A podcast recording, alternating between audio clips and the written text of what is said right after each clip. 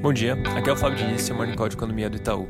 Nos Estados Unidos, ontem, como era esperado, o Banco Central manteve a taxa de juros na faixa entre 0 e 0,25% ao ano. Eles também sinalizaram que esse patamar deve ser mantido pelo menos até 2022.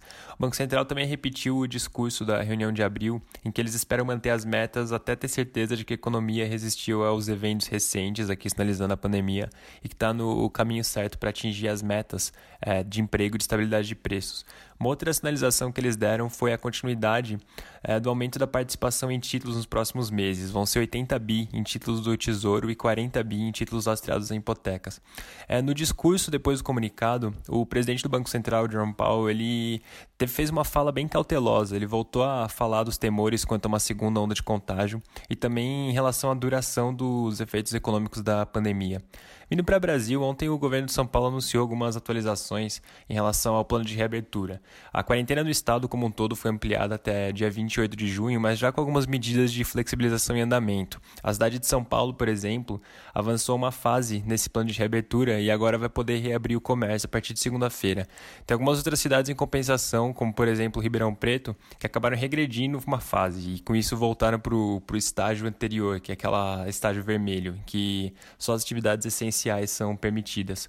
Olhando um pouco dados do, do coronavírus, no país agora são 772.416 casos confirmados, é, com 39.680 mortes confirmadas. Ontem teve um aumento de 1.274 mortes, praticamente o mesmo nível do, do dia anterior.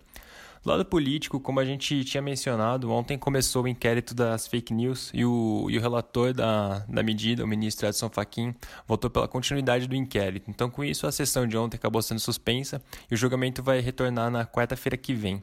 Uma outra notícia que está circulando bastante hoje é da recriação do Ministério da Comunicação. É, contextualizando um pouco, esse ministério era parte da pasta de Ciência e Tecnologia, que é comandada pelo ministro Marcos Pontes.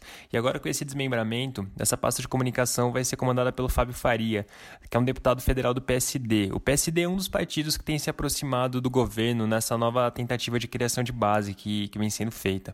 E para finalizar, ontem saiu o dado de tráfego de veículos referentes ao mês de maio. Quando a gente olha para veículos pesados, entre abril e maio teve um aumento de 8%, enquanto para veículos leves esse aumento foi mais forte, foi de 23,3%. Esse dado é importante porque ele reforça a nossa visão de que entre abril e maio teve uma melhora na atividade econômica como um todo, apesar de, dos níveis de maio continuarem sendo fracos. Esse dado também é importante para a nossa projeção da, da produção industrial. É, para maio, a gente vinha projetando 3,5% de aumento no mês. E agora, com a, com a divulgação desse dado, que veio um pouquinho melhor do que esperado, nossa projeção melhorou, está agora em 6,3%. É isso por hoje, um bom dia a todos.